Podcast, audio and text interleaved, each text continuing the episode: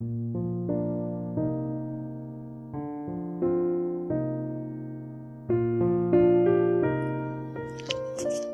九章，在爱情注视下的疯狂。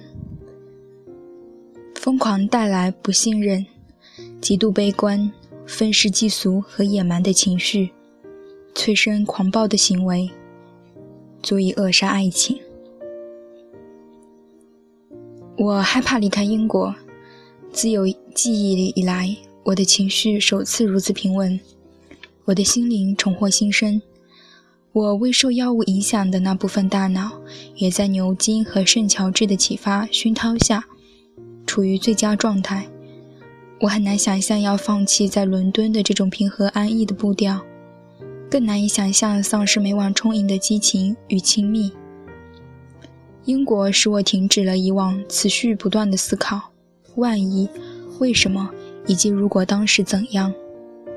他还以一种不同的方式平息了我与李岩之间的殊死搏斗。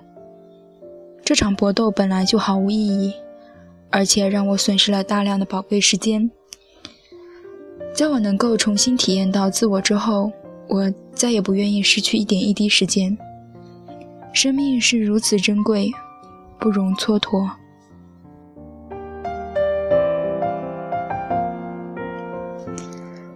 然而，这一年还是不可避免地过去了。英国冬日的雪花和热白兰地，逐渐变成了初夏的细雨和白葡萄酒。玫瑰和马匹出现在海德公园，美丽而轻柔的苹果花绽放在圣詹姆斯公园树丛的黑枝桠上。在我离开之前，漫长静止的夏日阳光为这些日子平添了一抹爱德华式的富丽色彩。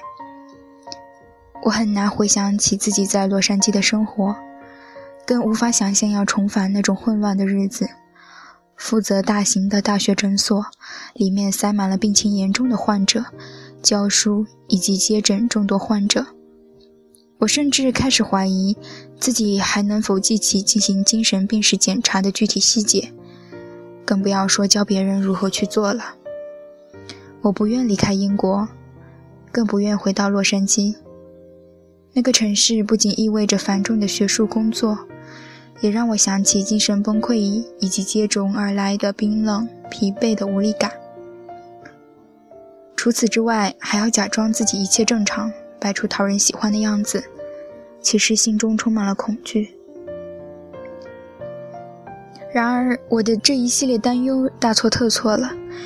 在英国的这一年，不仅帮助我休养，同时也具备治愈和恢复的功能。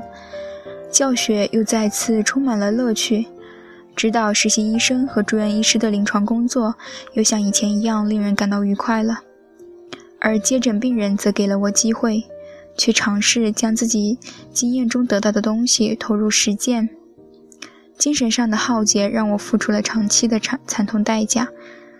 但奇怪的是，我只有在再次感觉良好、充满活力、情绪高涨之时，才能真实的感受到代价的高昂。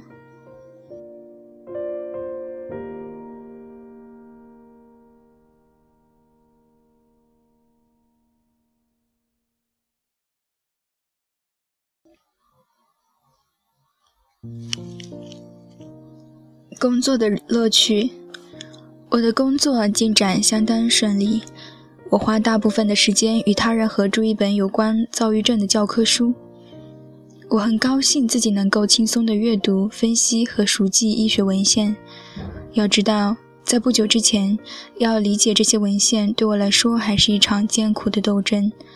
在我负责撰写的这部分内容当中，我不仅融合了科学和临床医学。同时也加入了许多个人体验，结果很令人满意。我曾一度担心这些个人体验会不会不适当地影响我的写作，不论是在内容还是在强调的重点上。不过，我的合著者对我患有躁郁症的事实知道得一清二楚，其他许多临床医生和科学家也会审校我们撰写的内容。尽管这样，我仍然发现。自己常常会用自身经历的某个部分来强调某一特殊的现象或是临床事件，大部分我撰写的章节包括自杀、服药的配合度、儿童以及青少年、心理治疗、临床描述、创造力、人格与人际关系、思维障碍、感知和认知等，都受到我强烈的信念影响。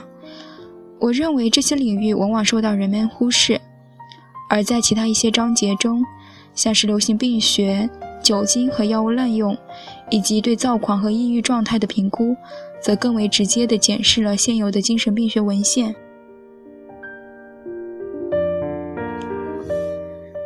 在临床描述那一章中，我讨论了轻躁狂与躁狂、抑郁以及躁郁混合状态的基本特点，以及在这些临床状态下潜在的躁郁特征。撰写的材料不仅来自德国精神病学家艾米尔·克雷佩林教授的经典临床著作。以及众多临床研究者的大量数据资料，也包括了很多躁郁病人的作品，其中很多描述来自于一些作家和艺术家，他们极为清晰和生动地刻画了自己的躁郁症、抑郁症和混合状态。其余的大部分内容来自于我的病人，或是从精神病学文献中摘录的片段。当然，在其中很少一部分例子中，我也采用了对自己个人经历的描述。这些文字都是我多年来出于教学目的整理的，这样在临床研究、症状发生频率以及欧洲和英国医学文献中经典的临床描述中间，穿插着躁郁症患者亲自书写的诗歌、小说和自传描述。由于个人经历和临床经验，我发现自己常常会强调躁郁症的致命性、躁狂状态的恐怖焦虑。以及处理病人对于锂盐等控制情绪的药物的抵触情绪的重要意义，要以更理智、更学术的方式进行写作。我必须摆脱自己的感受和过去，这不但令人耳目一新，也强迫我必须以更结构化、更客观的方式来看待自己所经受的混乱。这个领域的科学不仅令人兴奋，更为新的治疗方法提供了现实的期望。尽管有的时候看到那些强烈而复杂的情绪和行为，竟然被浓缩成一个毫无生气的诊断名词，令人颇有些不安。但临床医学领域内快速进展的新方法和新发现十分引人入胜。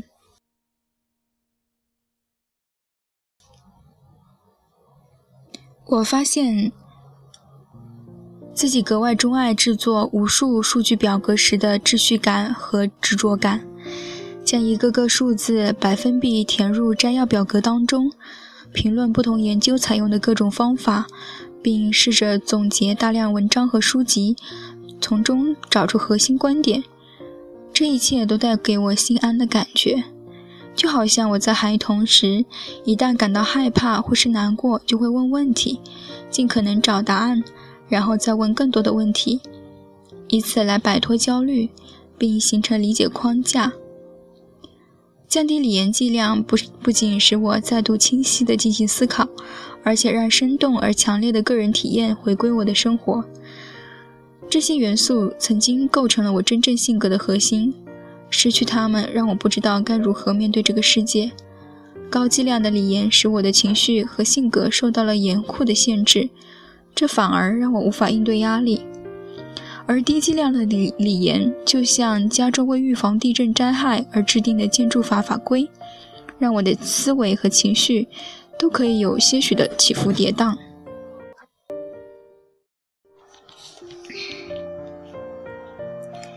这反而让我的思维和情绪更加稳定。渐渐的，随着我不断环顾周围的世界，我开始意识到，这种平静和可预期性。是大数大多数人所拥有，并且在他们一生中被看作理所当然的东。